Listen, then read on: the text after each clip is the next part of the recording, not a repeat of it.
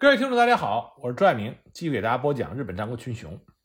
上次我们说到，德川家康率领十七名属下赶回了冈崎城，但是呢，他们并没有进城，而是进驻了大树寺。大树寺的主持和僧兵也支持德川家康，那么就和德川家康的部下合兵一处，击退了织田家的追兵。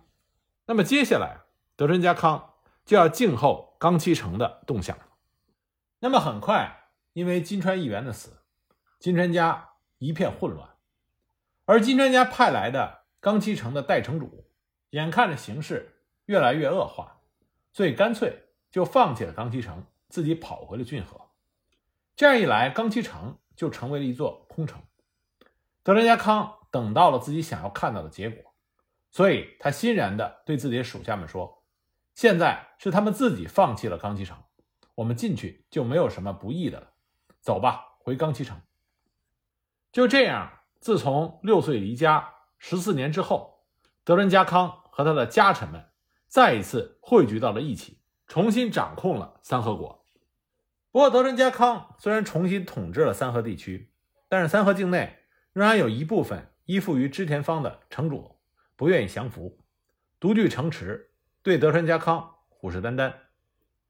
三河西边的织田信长也正是意气风发之时，随时有可能卷土重来，再次侵犯三河。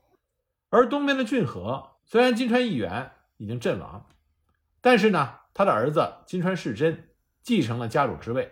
不过金川家内部一片的混乱，完全顾不上三河。不过也正是因为金川家的巨变，与之比邻的北条家、武田家、上杉家，都对金川家的土地。虎视眈眈，如果他们挥师南下，那么骏河旁边的小小三河国，其形势岌岌可危。那么在强敌环伺之下，德川家康和他的家臣们反复的思量，觉得当前之事，与其坐以待毙，倒不如主动应战，以动制静。那么德川家康决定，首先派自己的家臣去攻打三河国内那些依附织田氏、不肯降服自己的城主。这是十多年来。三河的家臣们第一次为自己而战，所以呢，这些武士们都是奋力的冲锋陷阵。在这些作战中，表现突出的正是德川家康自己从小的玩伴鸟居元忠。鸟居元忠是老臣鸟居忠吉的儿子。德川家康在骏河做人质的时候，鸟居忠吉特意把鸟居元忠派到了德川家康的身边，让他跟随保护德川家康。所以两个人的关系既是主从，又是两小无猜的好朋友。那么这一次鸟居元忠立了战功，德川家康非常的高兴，决定要给鸟居元忠颁发嘉奖状。不过鸟居元忠拒绝了，因为他说：“我对主公忠心不二，曾经发过誓，绝不跟随别人，所以主公的嘉奖状对我来说根本用不着。所以请德川家康收回成命。”德川家康为之感动，命人。当场就烧掉了准备好的嘉奖状，而其他的三河武士听到鸟居元忠这番表白，也都不甘落后，全部跪在了德川家康的面前，齐齐宣誓：臣等愿意誓死效忠主公，振兴三河，矢志不二。就这样，德川家康和他的家臣武士们同心协力，团结在一起。他们虽然是小小的三河国，但是他们的实力开始让周边的强国刮目相看。那么，当德川家康收复了三河领地内亲织田氏的城池之后，就引起了织田信长的注意。那么，织田信长专门找来了德川家康的舅舅水野信元了解情况。那么，水野信元认为织田信长对自己起了怀疑，为了证明自己的清白，水野信元就率领手下的武士进攻冈崎城。这是一场舅舅对外甥的战争。因为双方的将士彼此都比较熟悉，战争也就进行的异常的焦灼艰难，双方的伤亡都很大。但后来德川家康改变了战术，不与水野方的主力硬拼，而是绕道切断了水野方的补给，这样呢才把水野信元的进攻打退。事情告一段落，但是也因为水野信元的这一次进攻，让德川家康更进一步的认识到三河目前的处境。如果仍然和织田信长为敌的话，那么信长绝对不会坐视三河国的发展壮大。以目前德川家康的实力，与水野信元这样的小股队伍进行作战，都难以占上风。如果有朝一日信长真的调集织田家的主力部队直逼冈崎，那么三河国绝没有获胜的可能。而东林的金川市虽然经历变故，但仍然是百足之虫，死而不僵，仍然是东海岸的实力强大的诸侯国。盛传接替金川议员家主位置的金川世真，誓言要讨伐织田信长，报杀父之仇。所以德川家康认为自己最好的选择就是继续和金川家结盟，能够得到金川家的庇护。因此呢，德川家康就派使者去见金川世真，向他进言说，如果世真要为其父金川议员公复仇的话，那么他德川家康愿意充当先锋前去杀敌。可是金川世真听到德川家康的这种表白之后，不置可否。实际上，金川世真并没有像传闻中说的那样，他压根儿就没有要和织田信长作战的念头。金川世真是一个爱好风雅、思慕京都文化、热衷于各种艺术活动的人，他对于武力讨伐一点都不热心。率军西进，为他父亲报仇，对于金川世真来说，既是他不感兴趣的事情。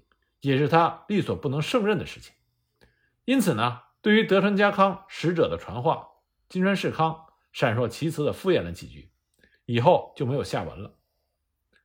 那么，在派遣使者去骏河的这段时间，水野信元又发动了新的一波进攻。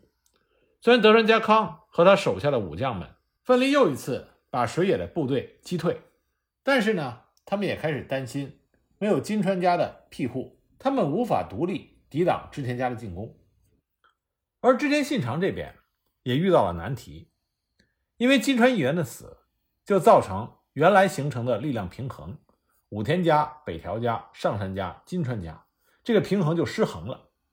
那么武田家、上杉家和北条家都对上洛进京产生了极大的野心，那面对上洛路上的尾张国，自然是垂涎三尺。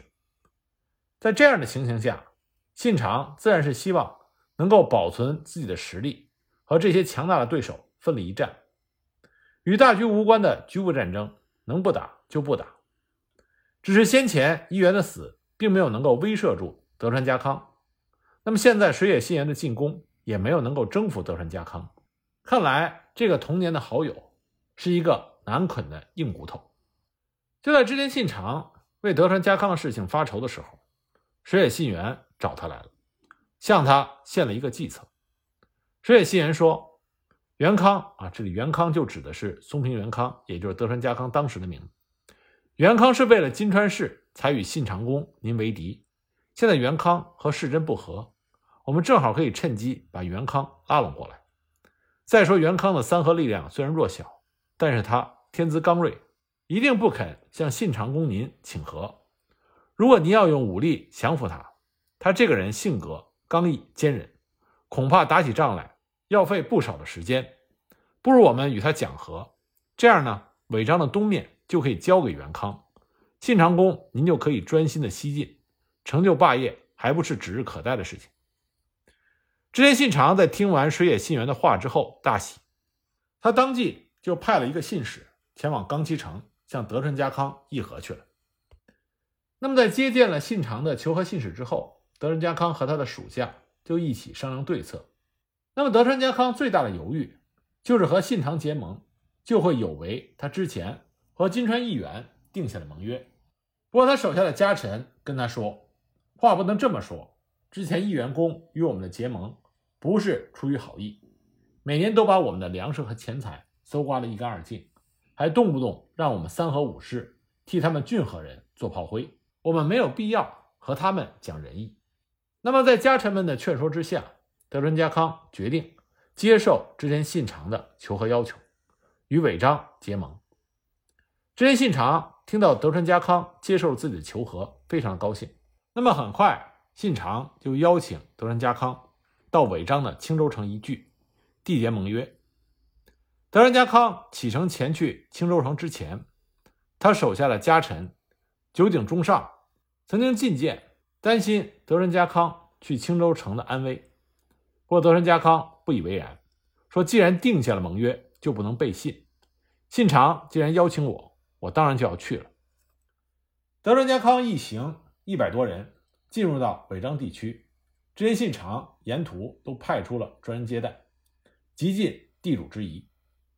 但是尾张声势日强，三河不过是一个小国，那么信长会准备一个什么样的盟约？德川家康和他手下的家臣们心里呢都是忐忑不安。抵达青州城的时候，周边的百姓听说要和信长约定联盟的。三河国主来了，都争着挤着要看热闹。织田方的武士们也纷纷站在一旁，指指点点，窃窃私语。一时之间，人头攒动，人声嘈杂。德仁家康的随从看在眼里，觉得老大的不高兴。突然听到一声暴喝，德仁家康的人马里突然奔出一骑，马上坐着一个十三四岁年纪的年轻武士，怒目圆睁，须发横张。挥舞着手中的长刀，刀光所到之处，人群立刻散开。这位年轻武士在马上横持刀，厉声说道：“三河元康公与尾张信长公结为同盟，这是朋友之谊。今日特来拜见，汝等言行如此无礼，此乃待友盟之道吗？请您们自律。”织田方的武士和家臣，还有周边的百姓，被这位年轻的武士的气势给吓住。一时之间鸦雀无声，默默无言的给德川家康让出了进城的道路。这名年轻的武士就是后来扬名日本、被称作德川四大天王之首的本多忠胜。这个时候他才十四岁。那么织田信长特意出内城来迎接德川家康，在家道的卫士的行列中挽着德川家康的手，亲密地走进内城。很快。三河与尾张的青州会盟顺顺利利地完成了。盟誓中，信长诚恳地邀请德川家康与他并肩作战。盟约里写着：织田家和松平家两家合力征讨东西。如果织田家拥有天下，松平家就是织田家的属下；如果松平家打下天下，那么织田家就做松平家的属国。虽然实际上，织田家远超于当时的三河，信长在盟约中却非常的尊重德川家康，把德川家康看作是和自己同等地位来缔结盟约的。三河的武士们看到这样的结果，都松了一口气，心中的石头也就放了下来。会盟仪式结束之后，德川家康立即又要赶回三河，着手进行三河的重整工作。织田信长设了长长的阻障送行。这两个年少时的朋友，经过了十多年的敌对，现在又重新站在了一起。这一年是公元一五六二年，从此德川家康依靠着织田信长的实力，进一步发展和壮大自己的力量。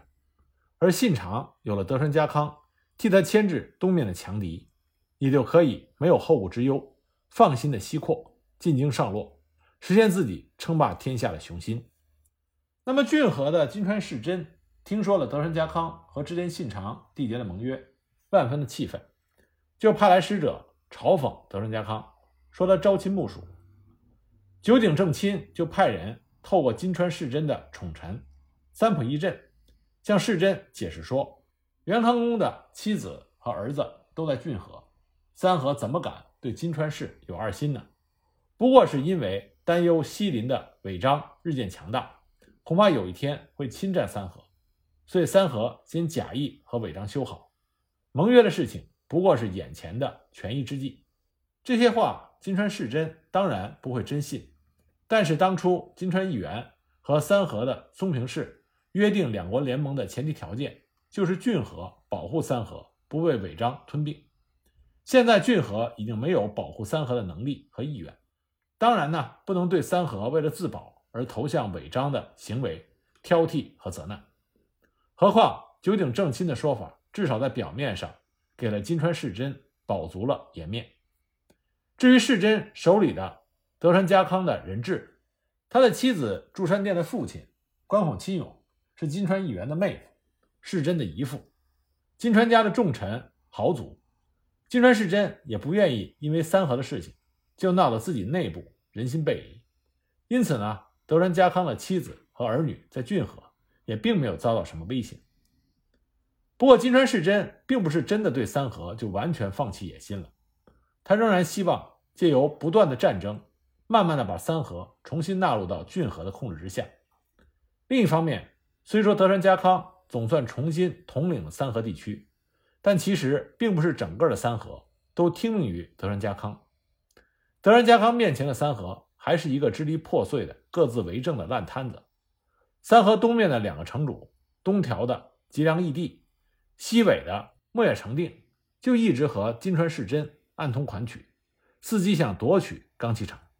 另外还有一些城池也并没有归顺德川家康，东三河地区就成为了金川世真和德川家康两方努力争夺的重点。那么在德川家康麾下这些家臣和将士们的奋力作战下，德川家康成功的收复了东三河地区，还在战争中俘虏了金川世真。堂兄的两个儿子，正巧呢，三河的家臣石川富正在骏河听说金川世真非常喜爱他堂兄的这两个儿子，于是呢，就向金川世真提出了双方交换人质。这样，在青州会盟之后的两个月，筑山殿和德川家康的长子竹千代终于回到了冈崎城，国主的妻子和儿子都回来了。这对于三河人来说是一个莫大的喜讯。东三河的形势稍见缓和，那么德川家康接下来需要做的，就是要加强经济和军事的管理。然而，就在永禄六年，三河地区发生了大范围的一向宗一揆。那么，这个一揆到底为什么会发生呢？德川家康又是如何平定的这次一向一揆呢？我们下一集再继续给大家讲。